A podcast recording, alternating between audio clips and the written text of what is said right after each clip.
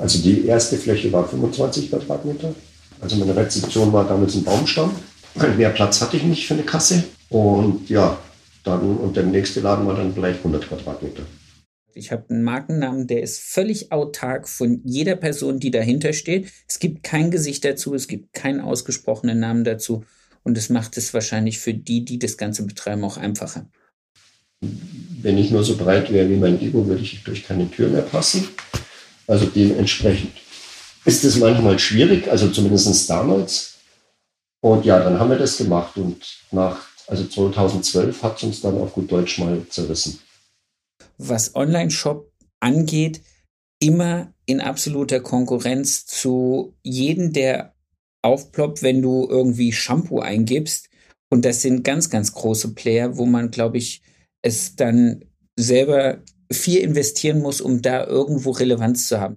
Ich verstehe nicht, wie Leute, und wir Friseure sind ja zum Beispiel ein sehr weiterbildungsfreudiges Völkchen.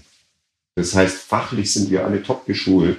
Und wenn ich jetzt als Beispiel nach 35 Jahren Berufserfahrung für einen Damenhaarschnitt 50 Euro verlange, dann frage ich mich, für was habe ich 35 Jahre einen Job gemacht? Es gibt auch Menschen, es wird immer Menschen geben, es wird immer Salons geben, die das vielleicht nicht wollen, die vielleicht nicht gerettet werden wollen.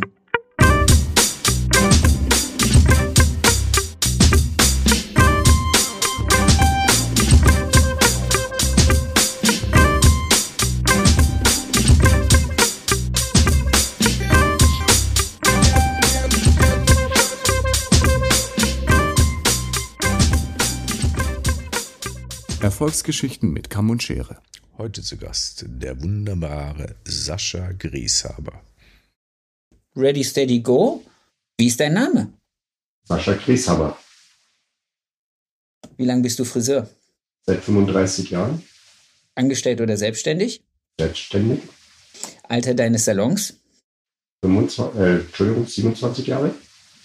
Anzahl deiner Angestellten? 35. In welcher Stadt ist der Salon oder die Salons?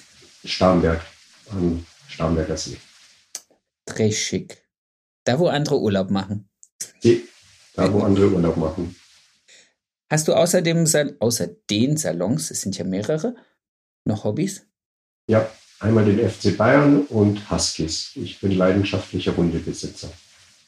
Ah, das wusste ich nicht. Erzähl. Wie viele, wie viele sind's? Drei Stück. Machst du, machst du Schlitten, Schlittenfahrt? Also, ha, also wie ha, heißt hab das? Ich, Habe ich gemacht, ähm, bevor ich, also ich hatte bis letztes Jahr vier. Leider ist eine verstorben und jetzt werden die Herrschaften auch schon älter. Jetzt joggen wir oder so, aber Schlittenfahren machen wir nicht mehr, aber habe ich auch schon gemacht. Ich habe einen Kunden, der hat sechs gehabt, aber sechs Schlittenhunde. Er hat mir dann Mhm. erklärt, zwischen Schlittenhunden und Huskies gibt es einen Unterschied. Wusste ich nicht. Ich dachte immer, Schlittenhunde sind Huskies. Und äh, der hat das auch bis vor anderthalb Jahren fast äh, professionell betrieben. Das fand ich hochgradig spannend. Also Ja. du bist jetzt der Also- Zweite, den ich kenne, der Hundeschlitten fährt. Gut, aber ich habe es eher hobbymäßig gemacht, aber war cool. Oder ist cool. Nein, ist richtig cool. Hab mir auch überlegt, das Ganze professionell zu machen, aber das geht nicht. Entweder Friseur professionell oder Husky-Besitzer professionell. Dann sind wir jetzt an dem Punkt. Friseur professionell. Wie, wie, wie, bist, wie hat das alles angefangen vor 35 Jahren? Wie bist du Friseur, zum Friseur gekommen? Also da müsste ich ja weiter ausholen, weil los ging es ja dann praktisch vor 40 Jahren. Ich bin jetzt 53.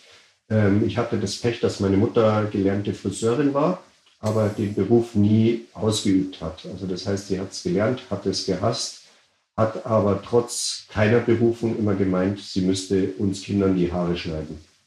Und es war immer schrecklich. Deswegen Und- hast du so einen Haarschnitt wie ich jetzt. Genau, deswegen habe ich so einen Haarschnitt wie du. Nein, es war ganz lustig, weil die hat ja noch ganz alte Schule mit dem Messer gelernt und dann hat es auch immer noch wehgetan beim Haare schneiden und ich fand Haare schneiden einfach scheiße. Irgendwann war natürlich der Punkt mit 13, 14, habe ich gemerkt, mit dem Haarschnitt, den meine Mutter macht, werde ich wahrscheinlich nie eine Frau gewinnen. Und somit habe ich beschlossen, ich gehe jetzt zum Friseur. Musste ich sehr kämpfen, erbetteln, teilweise habe ich sogar selbst gearbeitet. Und dann bin ich mit 14 in den Laden, wo ich witzigerweise später auch eine Ausbildung begonnen habe, rein. Und ich hatte echt Schiss, weil ich dachte, das tut weh und dann kommt die wieder so eine Truller mit dem Messer. Und ja, und dann kam eine wunderhübsche Blondine, die mir mit einer Schere einen total coolen Haarschnitt gemacht hat. Und von dem Augenblick wusste ich eigentlich mit 14, dass ich Friseur werden will. Aber nicht wegen der Haare schneiden, sondern wegen der netten Frauen, mit denen man da die Zeit verbringen kann. We wegen den netten Frauen, das gebe ich durchaus zu. Aber was, glaube ich, mich am meisten oder damals am meisten beeindruckt hat, war für, wir reden ja von 1987, sehr lockere Atmosphäre, alle furchtbar nett.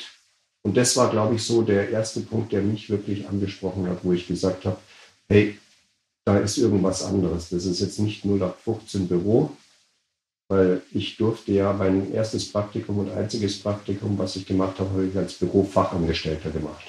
In der Stadtbehörde Wolfratshausen. Und danach weißt das du, klingt, was du nie werden willst. danach schon, weißt du, was du nie werden willst. das klingt schon sehr traurig. Ja. Sehr schön. Ähm, du hast gerade gesagt, das ist der Salon geworden, wo du gelernt hast. Ja. Bist du dann, also nachdem du deine Schule fertig hattest, Wolltest du dann ausschließlich in diesen einen Salon, weil Nur die Atmos Okay, was konnten Nur die, was andere nicht konnten? Das war damals der modernste Or äh, Laden am Ort und hatte wahrscheinlich auch die hübschesten Mädels angestellt.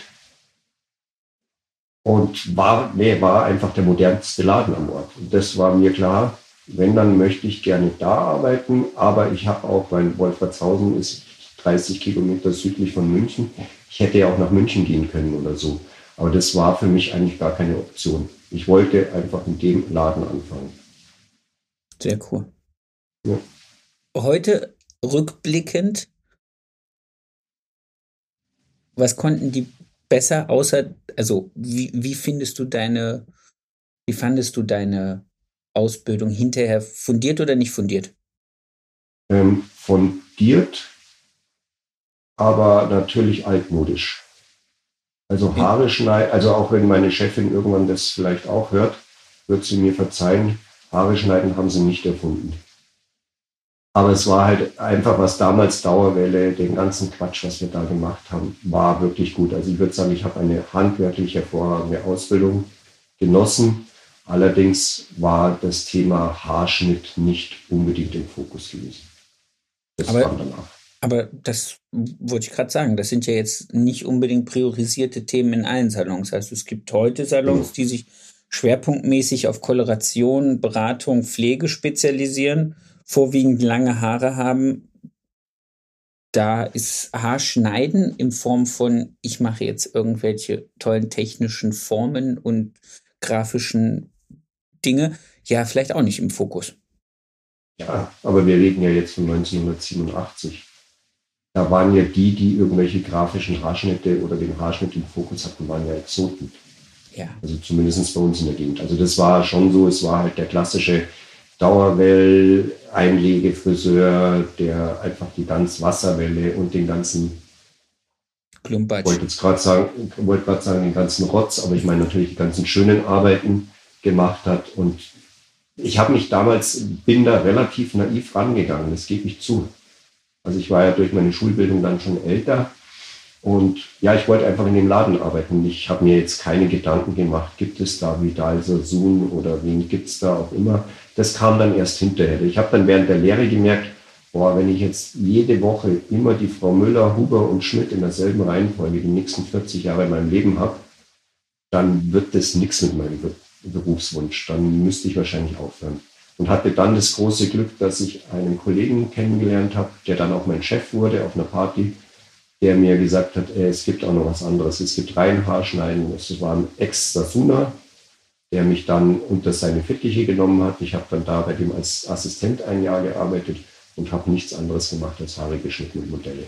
Und von da an ist die Leidenschaft natürlich richtig groß geworden. Sehr cool. Das heißt, du hast deine Ausbildung aber in dem anderen Laden voll ins zu Ende gemacht und hast dich dann hast dich dann umorientiert. Bei der genau. du kanntest den damals schon oder? Wir haben uns kennengelernt irgendwie auf einer Veranstaltung oder Party war das sogar. Der hat, der, wie es halt so ist, meine männliche Friseure sind ja bei uns auf dem Land nicht so reichlich gesegnet. Und da sprach sich das dann rum, so der, schau mal, der ist Friseur und dann hat er mich angequatscht. Okay. Dann hat er mich gefragt, wie es mir so gefällt. Und ich hatte da ein bisschen eine Sinneskrise, weil ich eben gesagt habe, nur alte Damen Ähm, bearbeiten ist jetzt auch nicht so mein halsbringendes Ding. Und äh, wie gesagt, so ist es dann entstanden. Der gesagt hat, du komm doch mal vorbei, schau den Laden an. Wir haben keine Rundbürste, wir haben keine Einwegewickler, wir haben keine Dauerwellwickler.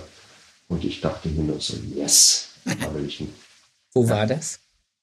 In Starnberg dann. Das war dann in Starnberg. Das war dann schon in Starnberg, ja. Okay. Ein Jahr nur Ja. Praktikant, Nur. also Assistent sein. Nur, nur Assistent, nur Modelle. Ich habe den ganzen Tag nur Modelle geschnitten. Respekt. Also es war, also der Kollege war für damalige Verhältnisse ganz weit vorne. Krass. Also ich kenne ein paar Sasuna und ich weiß, wie, äh, ja, wie anstrengend das sein kann, sich da reinzuarbeiten, aber das ist Ja, schon. let- ich glaube, der längste Haarschnitt hat acht Stunden gedauert, nachdem ich ihn dreimal anfangen musste, bis der gnädige Herr zufrieden war. Mit der Grundlinie. Mit der Grundlinie, ja, Bob. Einfach nur ein Bob. Es war nur ein Bob. Das war nur ein Bob. Okay. War nur ein Bob. Aber du bist dran geblieben. Ja, du, ich hab's geliebt. Ist doch geil. Also ich muss auch sagen, ich finde es immer wieder schön, sich mit der Schere und dem Kamm da jeden Tag wieder aufs Neue irgendwie zu challengen. Aber das ist schon, also wenn du dann jedes Mal einen hast, der dich so richtig knietzt und Mhm. Und du kennst ja so ein paar, hast du ja gesagt, dann weißt du, was Triezen heißt.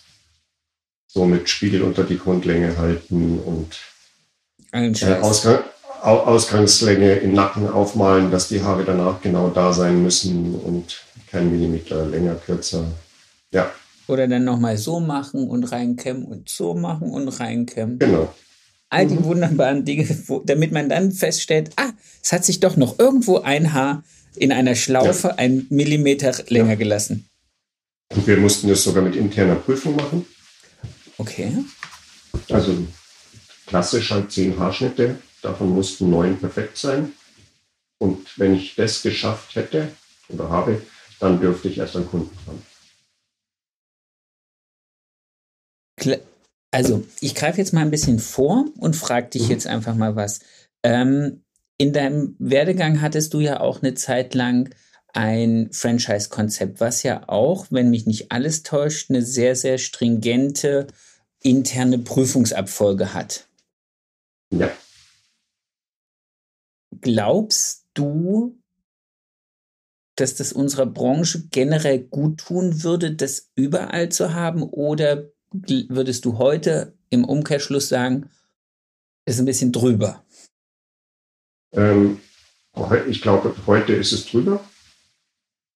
Ich halte zwar es wahrscheinlich sogar nach wie vor für sinnvoll, aber es ist drüber. Ich glaube, mit unserer Generation, die wir haben, ich meine, ich habe ja von den 35 Leuten, die ich erwähnt habe, sind elf Auszubildende. Ja. Und ich weiß nicht, ob die das überhaupt in der Form, wie wir das damals gemacht haben, würden die gar nicht mittragen. Aber schaden würde es nicht. Hast du heute noch interne Prüfungen, also für, für die Azubis Ja. zum Kollaborationsauftragen und das Ja. gibt, okay. Ja. Das das, gibt es noch, aber natürlich nicht mehr mit, ich übertreibe jetzt natürlich gefühlt 2000 stehenden Techniken, sondern es ist halt reduziert. okay. Aber es ist ganz klar, die mit- Auszubildenden müssen gewisse Tests durchlaufen, beziehungsweise Abschlussarbeiten, dass sie am Kunden ran dürfen. Also einen ganz klassischen Qualitätsstandardmaßstab halten und zu sagen, jetzt darfst du ran, weil wir haben es jetzt fünfmal in der Qualität gesehen, die wir wollen. Ab morgen darfst du Frau Müller, Meier, Genau. Schulze kolorieren. Ja. Sehr Und schön. wir machen es te teilweise sogar mit Zertifikat, also dass wir dann Aufsteller im Salon machen. Claudia hat jetzt die Stränenprüfung bestanden. Das umgeht dann direkt die Diskussion von der Kundin, die dann wahrscheinlich sagt, so, kann die das?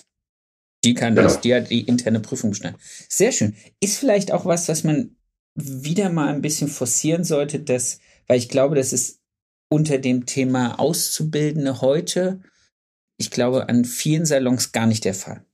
Also die werden wahrscheinlich an Modellen arbeiten, die werden wahrscheinlich an äh, Freunden, Bekannten arbeiten und irgendwann wird einer sagen, ja, ja, jetzt passt schon, in 20 Minuten kriegst du die Farbe auf den Kopf geklatscht, das reicht mir. Jetzt darfst du Kundschaft bedienen. Ja.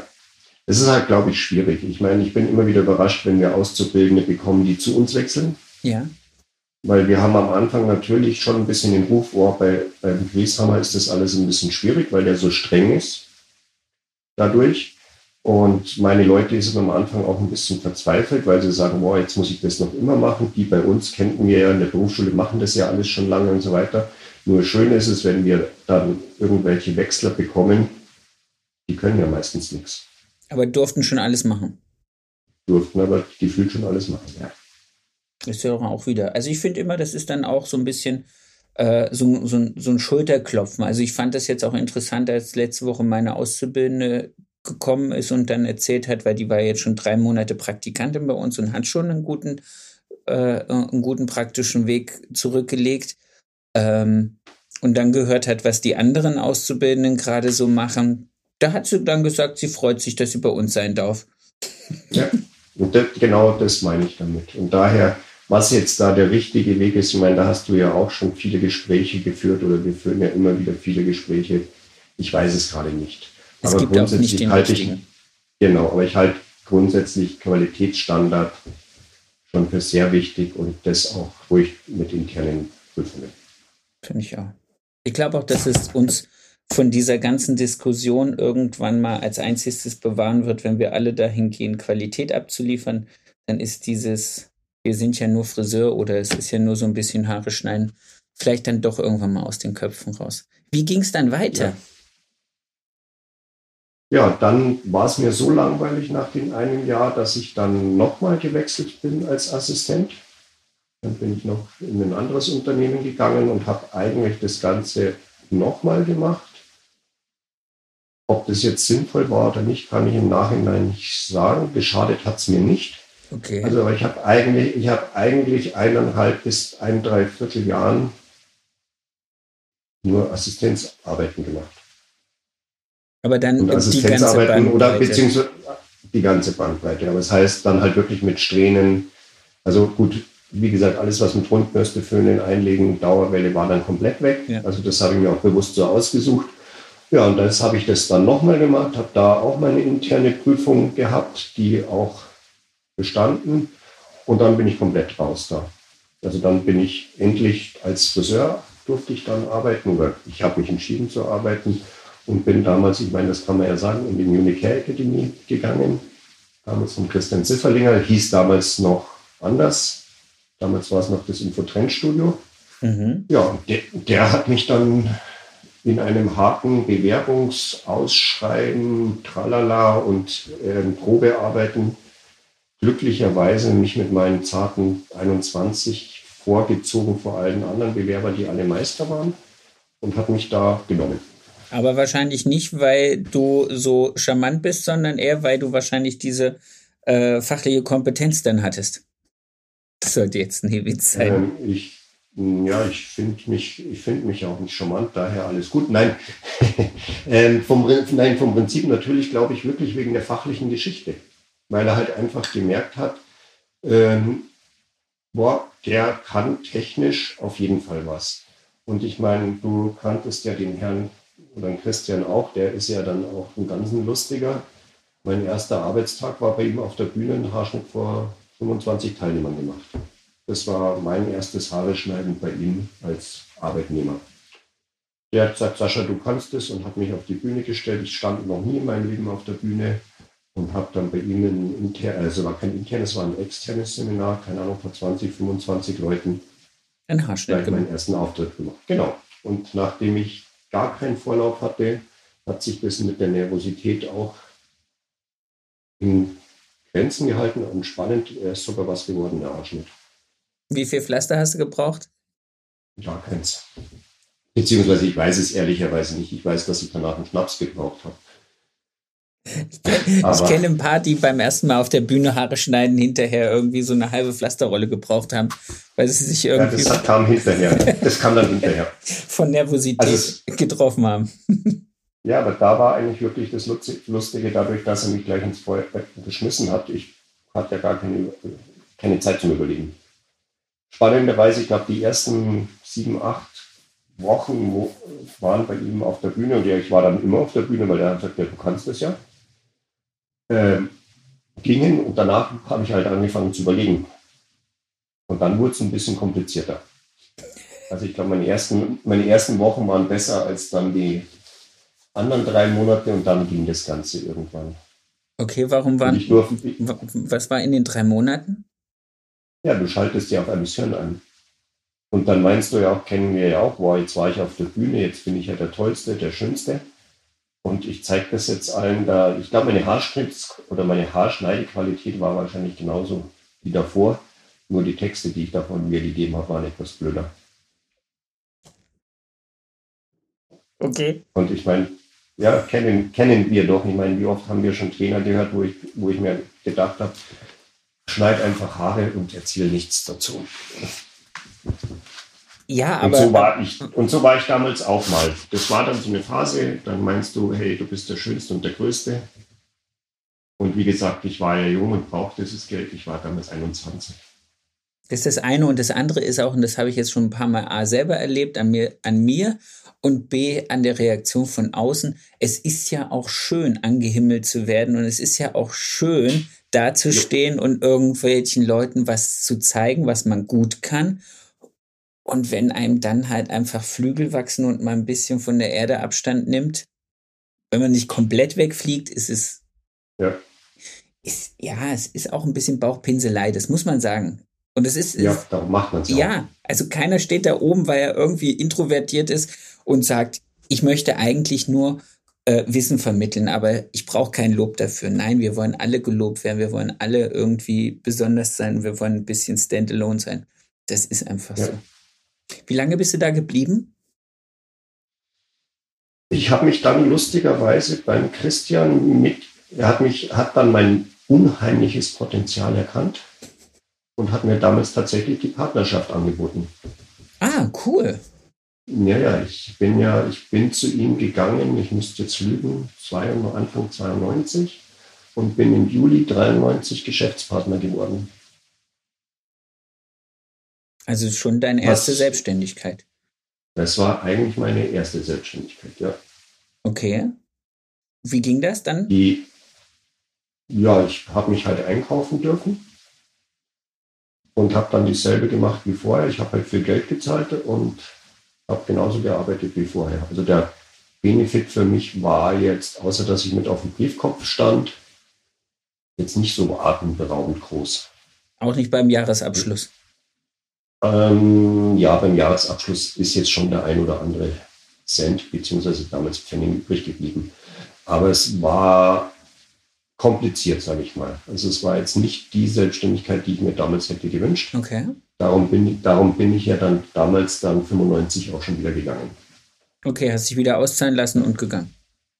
Genau. Okay. und habe dann in Stadt und habe dann in Starnberg den Laden aufgemacht, Warum Starnberg? Weil meine erste Frau daher ist. Okay. Also ganz einfach. Also es war jetzt nicht, weil du explizit gesagt hast, Mensch, ich will da sein, wo die Münchner zum Urlaub hingehen, weil da kann ich irgendwie, äh, Nee. die, sondern das war einfach so, das ist der Ort jetzt, so wie bei mir aus Versehen Ludwigsburg. Genau, das ist der Ort, wo ich leben möchte. Damals klar noch die Frau. Später kamen ja dann auch die Kinder dazu.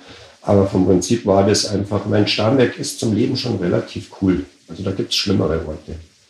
Und dann dachte ich mir, dann dachte ich mir, wenn ich da eh schon wohne, kann ich auch einen Laden aufmachen. Und ich war der festen Überzeugung, dass es eigentlich außer meinem Ex-Chef eh keinen Friseur gibt, der das so macht wie wir. Also war, Also ich habe damals auch, ich habe damals auch das Potenzial gesehen, groß zu werden. an dem okay. Ich muss gestehen, ich bin noch nie da gewesen. Also ich weiß nicht, welche, welche Ausmaße der Ort hat. Ich habe keine Ahnung, wie viele Einwohner der Ort hat. Äh, ich glaube, dass er ex Gut, klein, Kleinstadt, 25.000 Einwohner, 25 Friseure.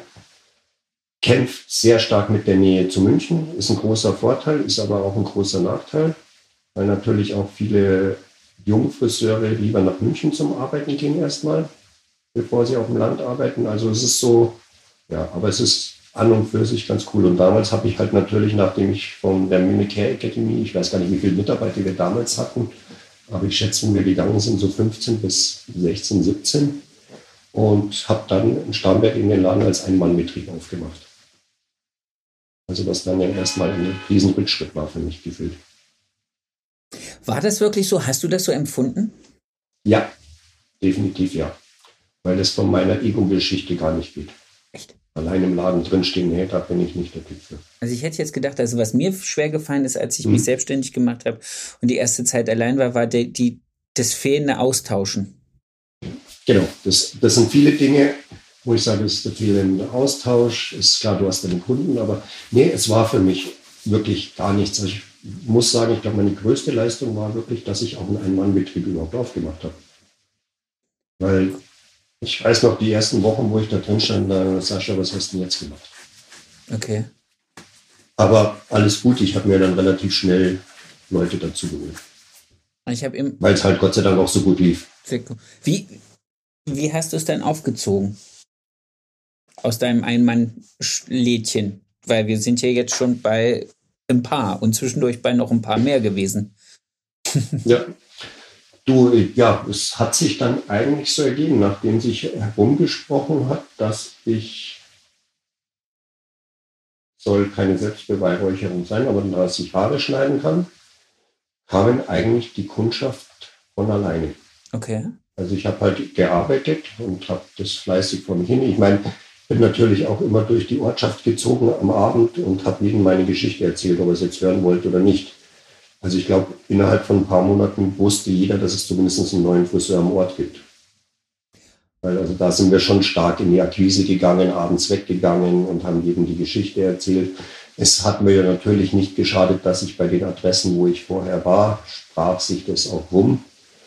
Und ich meine, wir kennen das ja alle, manchmal sind ja der, mit, ist der Mitbewerber sehr träge. Und das war ich damals halt nicht. Äh, Du, du musst ja nur weniger träge sein als die bestehenden. Genau, genau. Genau. Und so war das anscheinend. Und dann habe ich eigentlich nach einem Dreivierteljahr, warte mal, Quatsch, nach einem Jahr schon einen größeren Laden aufgemacht. Das heißt, du hast in einem Jahr wie viel Personal dazu akquirieren können? Ähm, warte mal, dass ich jetzt keinen Quatsch erzähle. Fünf. Leute. Okay. Fünf Leute. Drei, drei Friseure, zwei Auszubildende. Respekt. Wie, wie klein oder Ja. wie groß war die Fläche, wo du vor, zuerst warst? Da, also die erste Fläche war 25 Quadratmeter. 25 Quadrat. Ja, da war, da war auch nur ich allein. Also meine Rezeption war damals ein Baumstamm. Mehr Platz hatte ich nicht für eine Kasse. Und ja, dann, und der nächste Laden war dann vielleicht 100 Quadratmeter, Sehr schön. den ich, den ich jetzt auch noch habe. Seid ihr da dann, also außer in Clubs und Veranstaltungen zu gehen, anders ins Marketing gegangen, anders in die Akquise gegangen? Habt ihr Veranstaltungen gemacht? Habt ihr irgendwie, was weiß ich, äh, großartige Showfrisieren gemacht? Habt ihr Wettbewerbssachen gemacht? Habt ihr irgend... Ja, äh, also Wettbewerbssachen habe ich nie gemacht. Die haben mich jetzt persönlich nicht so gereizt, wenn ich ehrlich bin.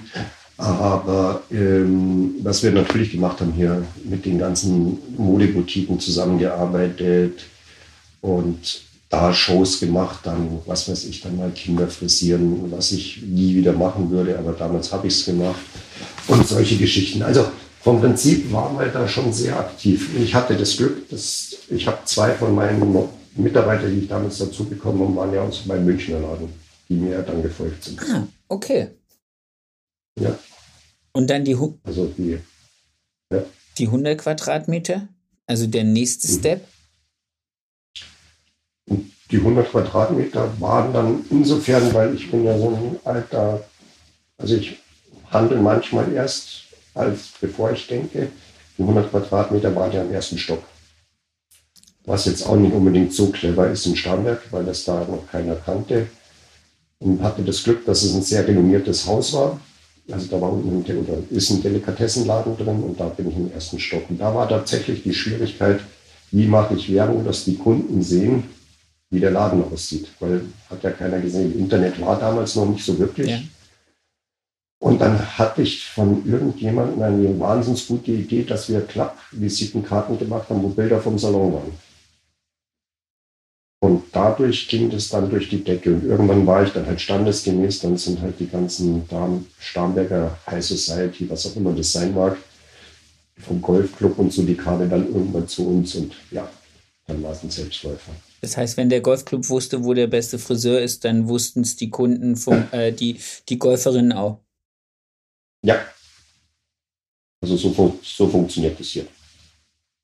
Interessant. Lustigerweise, spielst du Golf? Nein.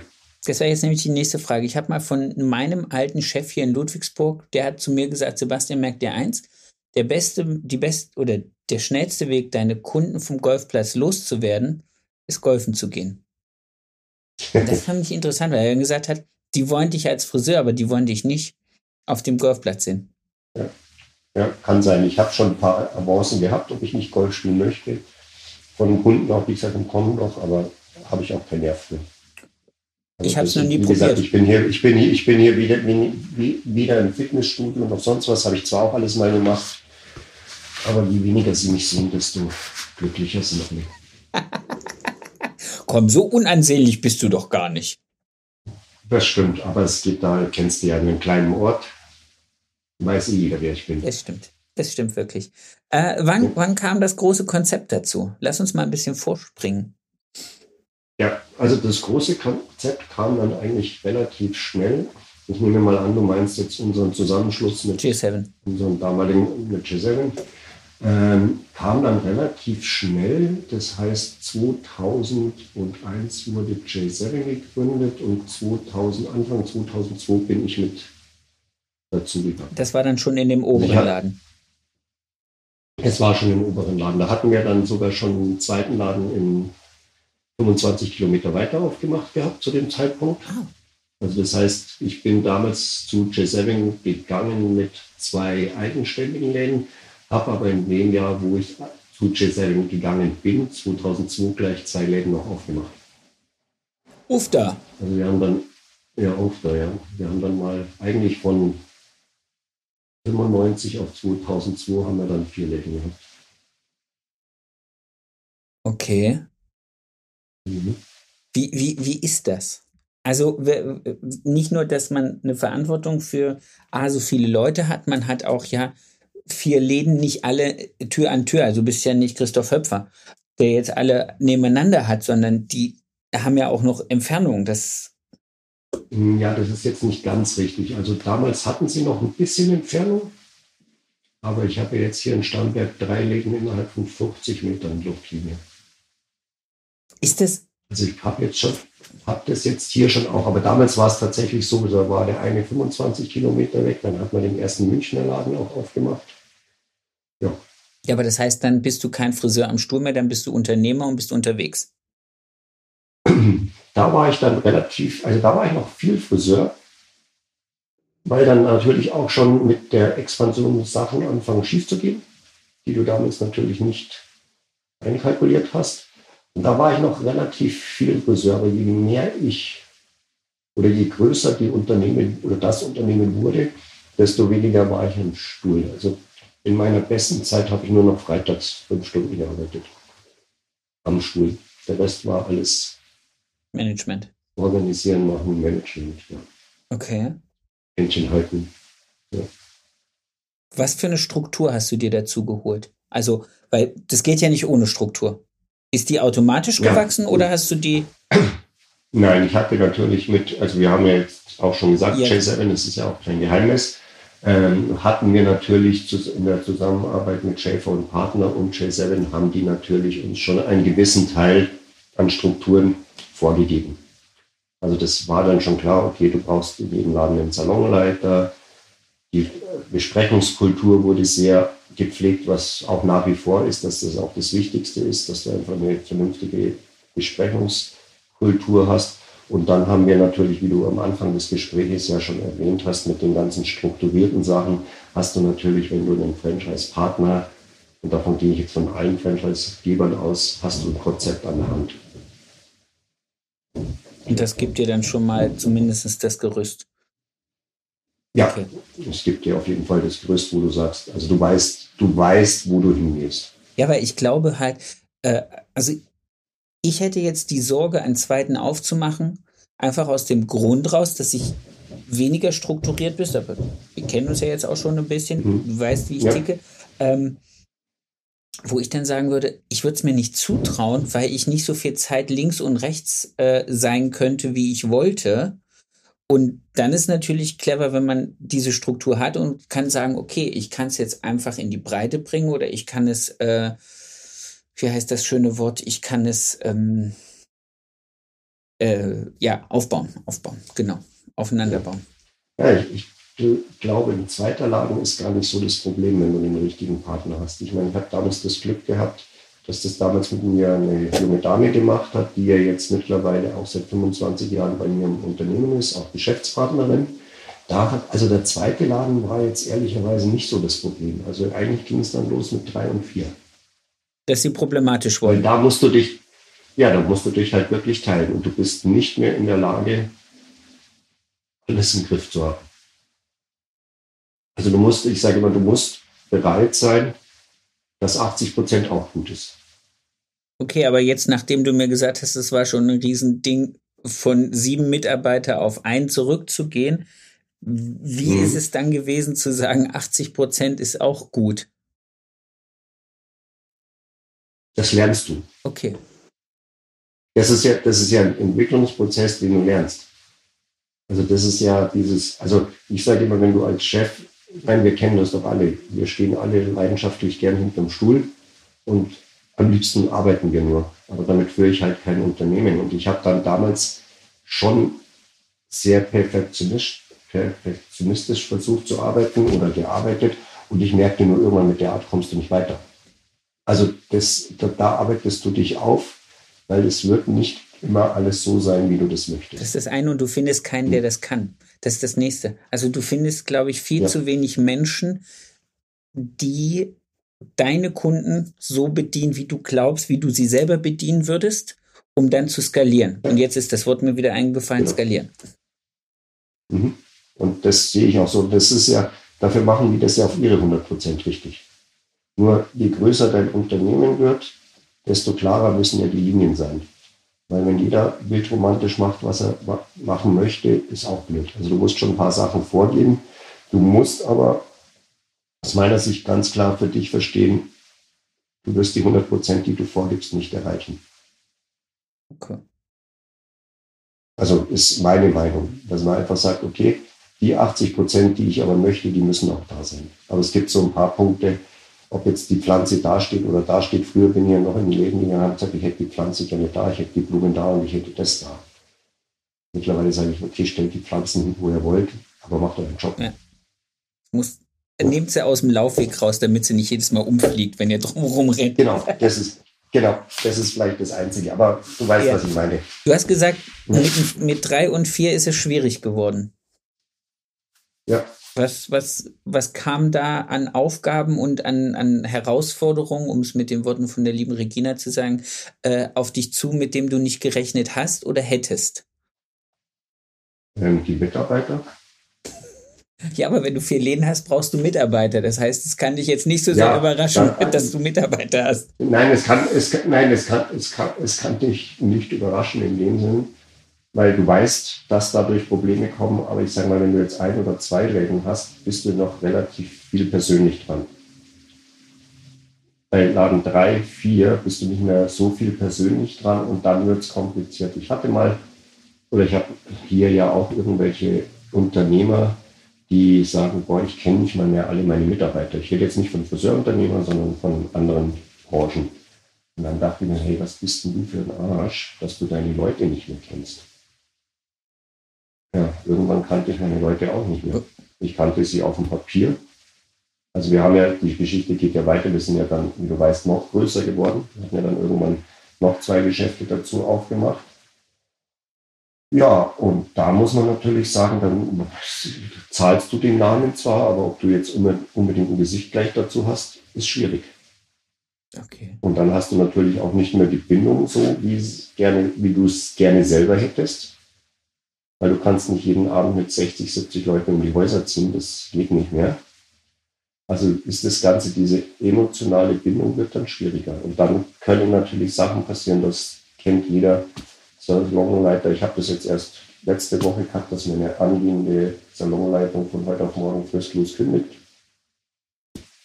Und das ist damals passiert, passiert jetzt auch noch, bloß Kannst du jetzt besser damit? ja, Okay. natürlich. Also dafür kennst du ja auch meine Geschichte, weißt, was auch alles schon passiert ist oder was ich alles mitgemacht ja. habe. Auch eigenverschuldet, aber wo du sagst, äh, klar kann ich damit besser umgehen. Dass es mich nervt, ist klar. Aber ähm, ja, passiert halt. Aber es ist gut zu wissen, dass es ja, auch das dir heute noch passiert und dass, dass man äh, weiß, okay, der Weg ist trotz allem, was man im Leben dazugelernt hat und welche, welche tiefen Täler man durchschritten ist und äh, welche guten Leute man als äh, Berater und Coach und äh, Austausch an der Seite hat, dass einem das trotzdem noch passiert.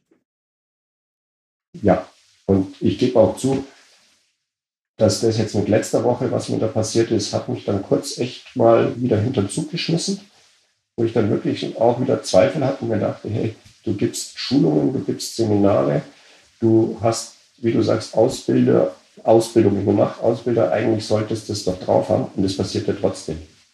Nur was du vorher gefragt hast, ob ich damit jetzt anders umgehe, ja. Das schmeißt dich hinter den Also früher hätte mich das, genau, früher hätte mich das auch emotional extrem berührt. Jetzt berührt es mich natürlich auch, aber es ist nicht mehr so. Also ich kann, komme da relativ klar, weil ich natürlich auch weiß, dass ich mittlerweile die internen Strukturen habe, um das aufzufangen. Und die hatte ich vor, wo ich von drei, äh, von zwei auf vier gegangen bin, ehrlicherweise nicht. Weil, ja,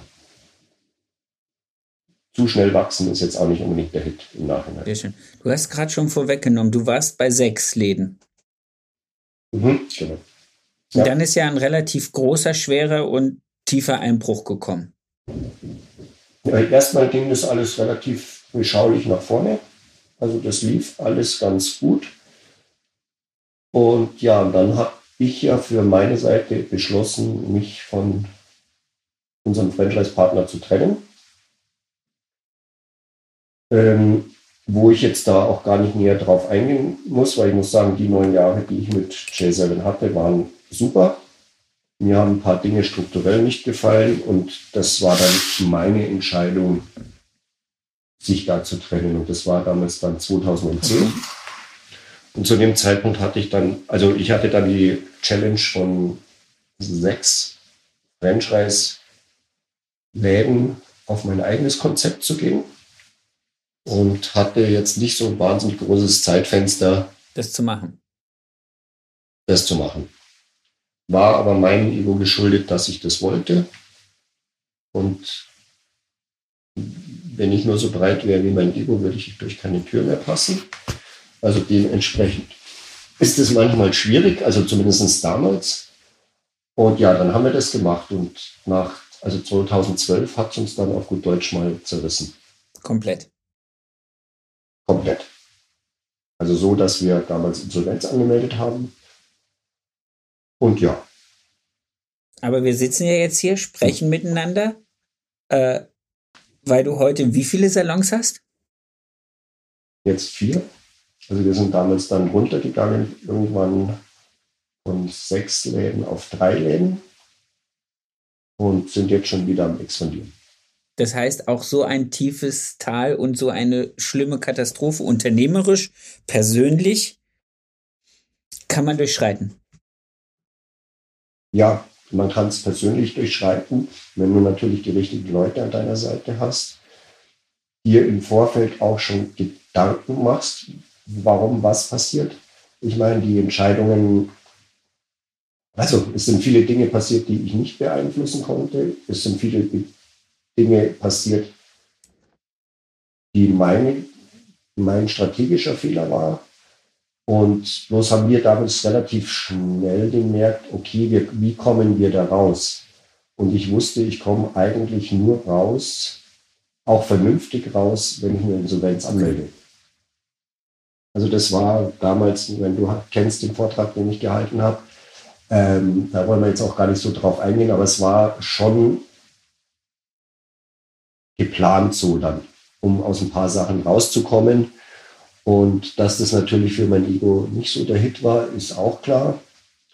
Aber wir haben es geschafft. Erstens mal haben wir es geschafft, keine Privatinsolvenz zu machen, sondern wir sind da relativ gut rausgekommen, weil ich damals einen sensationellen Verwalter hatte, der uns da sehr unterstützt hat.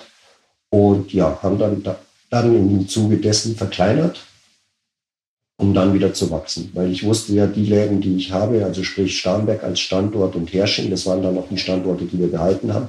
München haben wir abgestoßen. Ähm, die liefen ja. Da hatte ich ja nie ein Problem okay. gehabt. Und es ging, eigentlich dar es ging eigentlich darum, die drei Läden zu schützen. Vor denen, die sozusagen, die, die das Ganze dann ins Kippen gebracht haben. Genau, ja.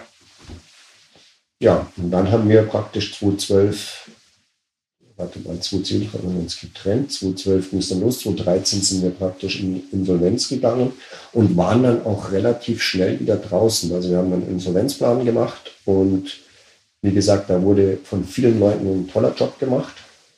Muss auch sagen, meine Mitarbeiter, die damals bei mir an Bord waren oder jetzt zum Teil immer noch da sind, waren da sehr verständnisvoll. Wir haben keinen verloren dadurch.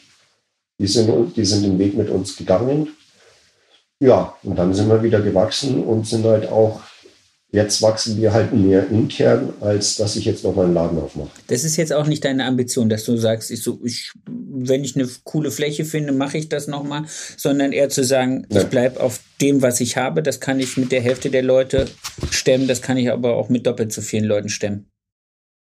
Genau, so ist es. Wir haben ja dann vor vier Jahren den neuesten Laden, den vierten dann aufgemacht, der ja hier auf 200 äh, 10 oder 220 Quadratmeter ist. Wow. Also wo wir genug, Fle wo wir genug Fläche haben, um zu expandieren. Ja, intern zu expandieren, wenn ich so mache. Ja, aber das Wachstum ist Wachstum. Ja.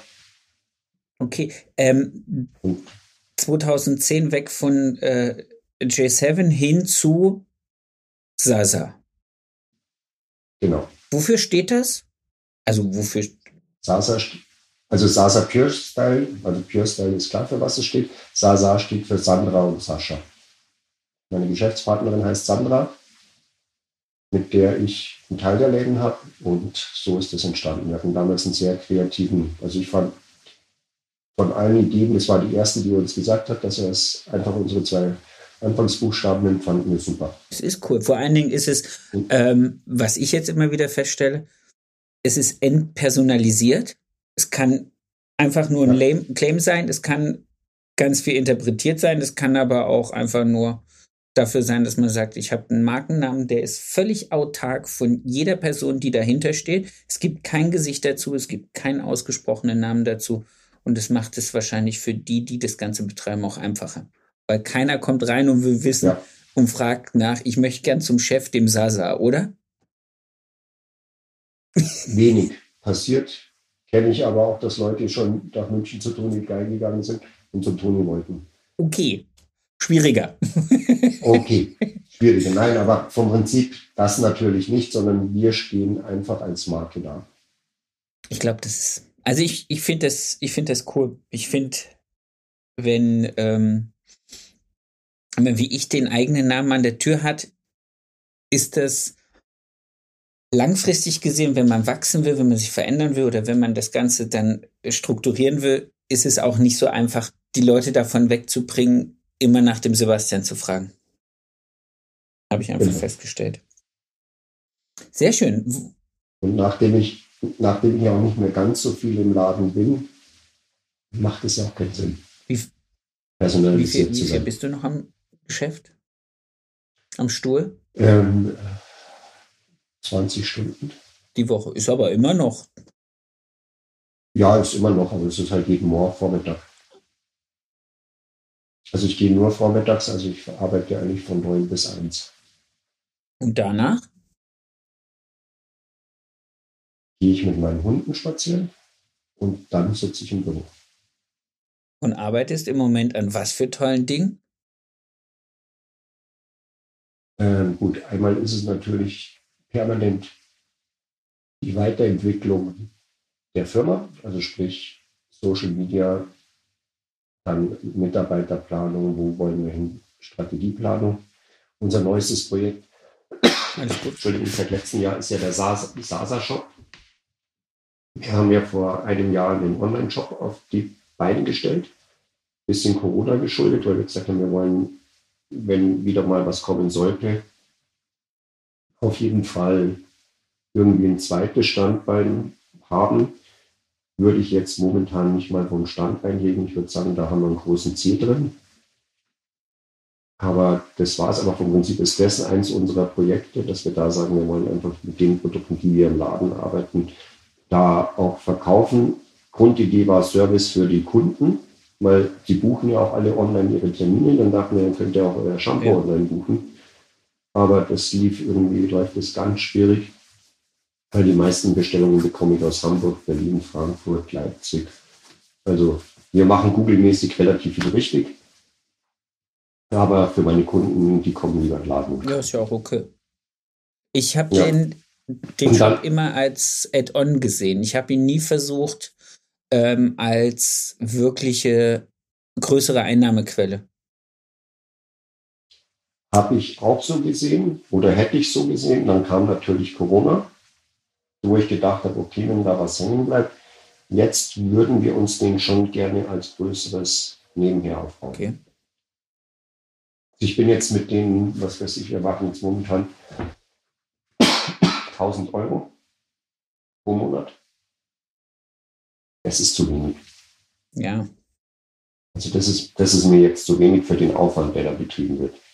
Nebenher ist es nett.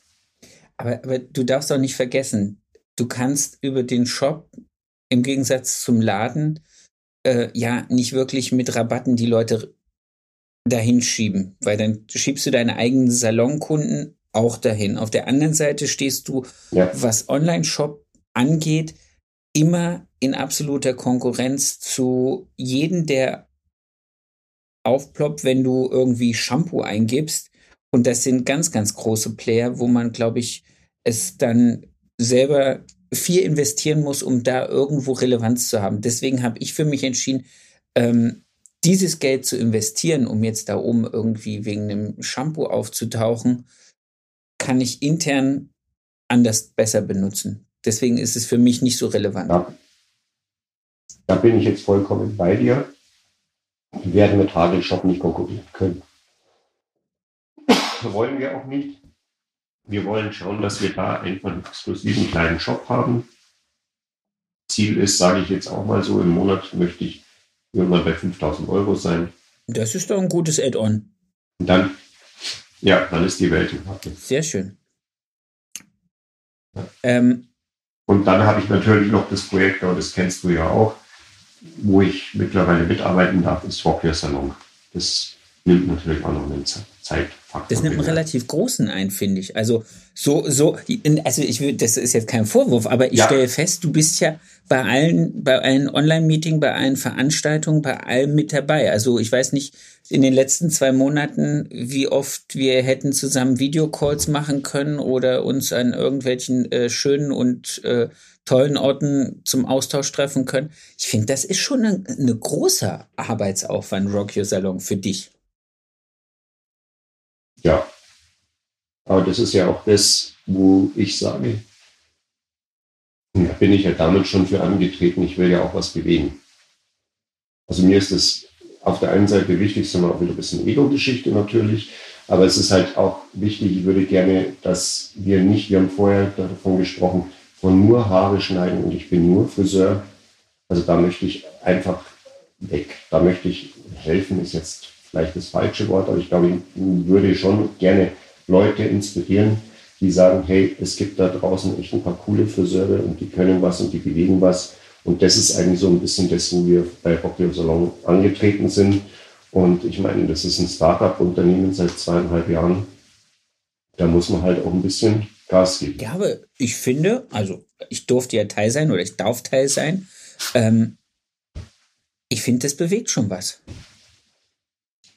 Ja. Also das, was, was Robert Michi da angestoßen haben, muss ich echt sagen, finde ich cool. Also es, es, es gibt jetzt ja, immer wieder okay. neue kleine Gruppen, die sich mit irgendwelchen Schwerpunktthemen äh, so ein bisschen aus, aus der Versenkung raustrauen. Und ich glaube, wir werden ganz viele kleine Pilze kriegen, die äh, dieser ganzen Branche einfach Input geben und wo man vielleicht dann hinterher nicht mehr sagen kann, ah, ich habe es ja nicht gewusst oder ah, äh, ich wusste nicht, dass ich mhm. Unterstützung finden kann oder äh, wenn ich das vorher gewusst hätte, dann wäre mir das nicht passiert. Also ähm, ich glaube, wir sind viel, viel connecteder und viel, viel äh, offener für Austausch, als es vor dem großen C war. Ja, also da bin ich fest bei dir. Und ich halte es auch für extrem sinnvoll, weil wir Friseure neiden ja sehr gerne. Also ich glaube, der Deutsche an Neidet? sich hm, Ah, okay. neidet, ja. Also wir sind neidet. Wir sind ja sehr, der macht es besser, aber warum macht er es besser? Und wir versuchen eigentlich zu sagen, okay, wir wollen euch die Möglichkeit geben, auch auf demselben Level zu sein. Weil wenn wir alle auf demselben Level sind, dann bewegt die Branche was. Ja, wobei ich festgestellt habe, es gibt auch Menschen, es wird immer Menschen geben, es wird immer Salons geben, die das vielleicht nicht wollen, die vielleicht nicht gerettet werden wollen. Ist ja auch vollkommen okay. Aber die wird der Zahn der Zeit niedermachen. Gesundheit. Mhm. Passi pass Ja, das glaube ich auch. Also, was heißt untergehen? Ich denke, das bleibt ja jedem selbst überlassen, was er macht. Und natürlich höre ich, wie du vorher richtig gesagt hast, boah, der Zeitaufwand ist schon ganz schön groß. Ja, aber ich glaube, wie gesagt, man kann da was bewegen. Und ich kann es ja sagen, wir waren jetzt für ein paar Tage auf Kreta gewesen mit Teilnehmern. Und wenn du siehst, wie die Personen sich innerhalb der letzten zweieinhalb Jahre entwickelt haben, sowohl finanziell als auch menschlich, dann gibt dir das ja, Ja. auch was. Das glaube ich gerne. Also das ist, glaube ich, wirklich auch äh, dann ein schöner Mehrwert, wenn man halt sieht, dieses, ich will was bewegen und ich will Leuten helfen und man hat dann den direkten Vergleich und kann dann sagen, okay, in dem Salon haben wir vor zwei Jahren da gestartet mit den, mit den Themen, mit den Wünschen, mit den Sorgen und sind jetzt an einem Punkt, wo das äh, vom Unternehmen freie Unternehmer sind oder Nehmerinnen. Also ich finde das cool. Ich Du darf darfst dich gerne aushusten. Mach ganz in Ruhe. Hast du dich verschluckt? Mhm. Und das Schlimme ist, wenn man versucht, Ja, das nicht zu husten. gar kein Problem.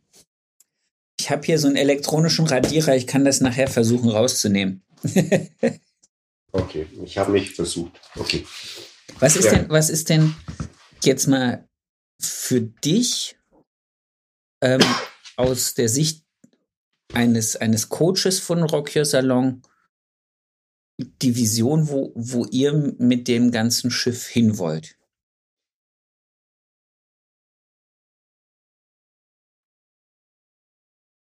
Ähm, dass wir möglichst viele Leute haben, die stolz sind, darauf Friseure zu sein.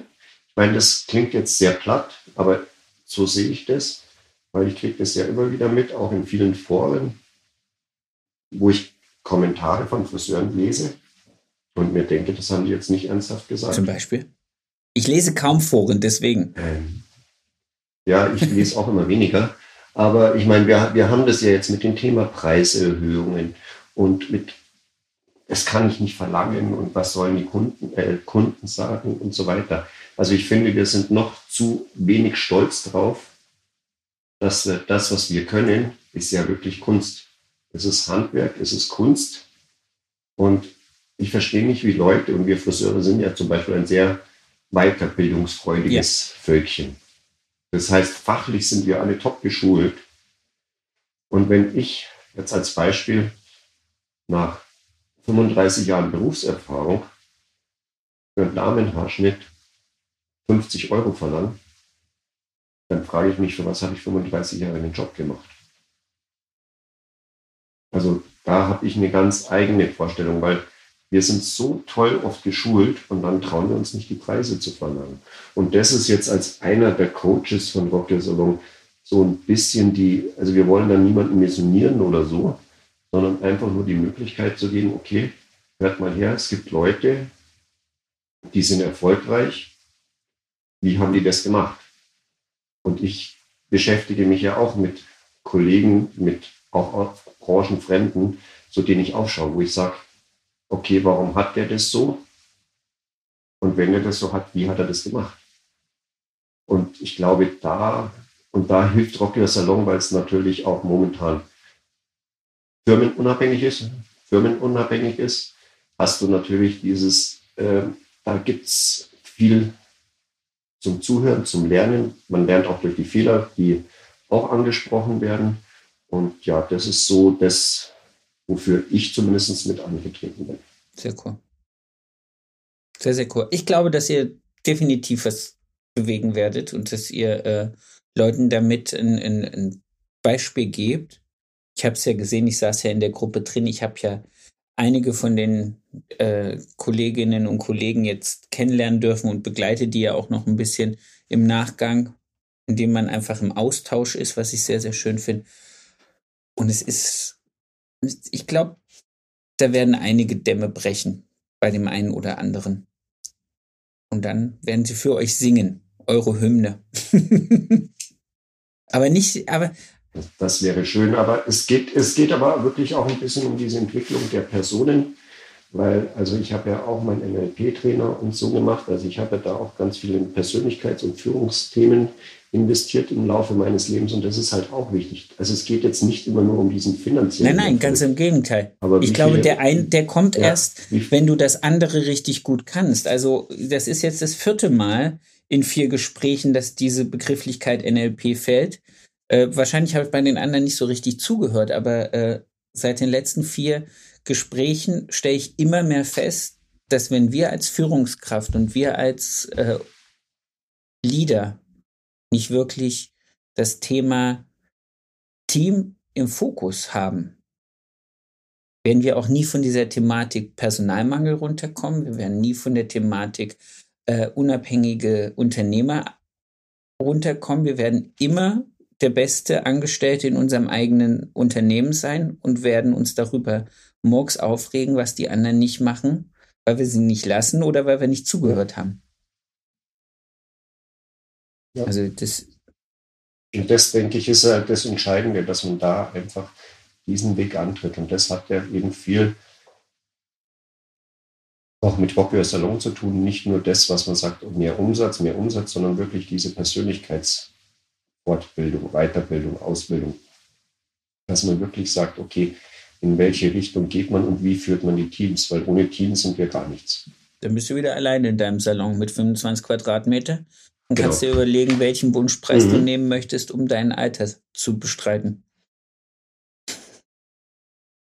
Ja, den Preis kriege ich dann, glaube ich, nicht so. durch. Deswegen das Thema Mitarbeiter. Mein Lieber, wir sind eine ganze Reihe hier schon unterwegs. Ich würde dich gerne noch eine Frage fragen, und zwar die, die zum Schluss jeder von mir kriegt. Und zwar hätte ich gern dein schönstes, deinen schönsten Kundenmoment.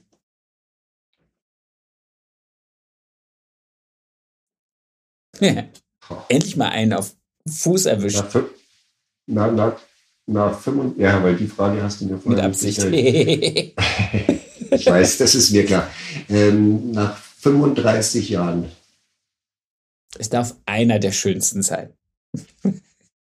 Ja, ja, ich überlege gerade, weil ich habe noch nie schöne gehabt. Ähm,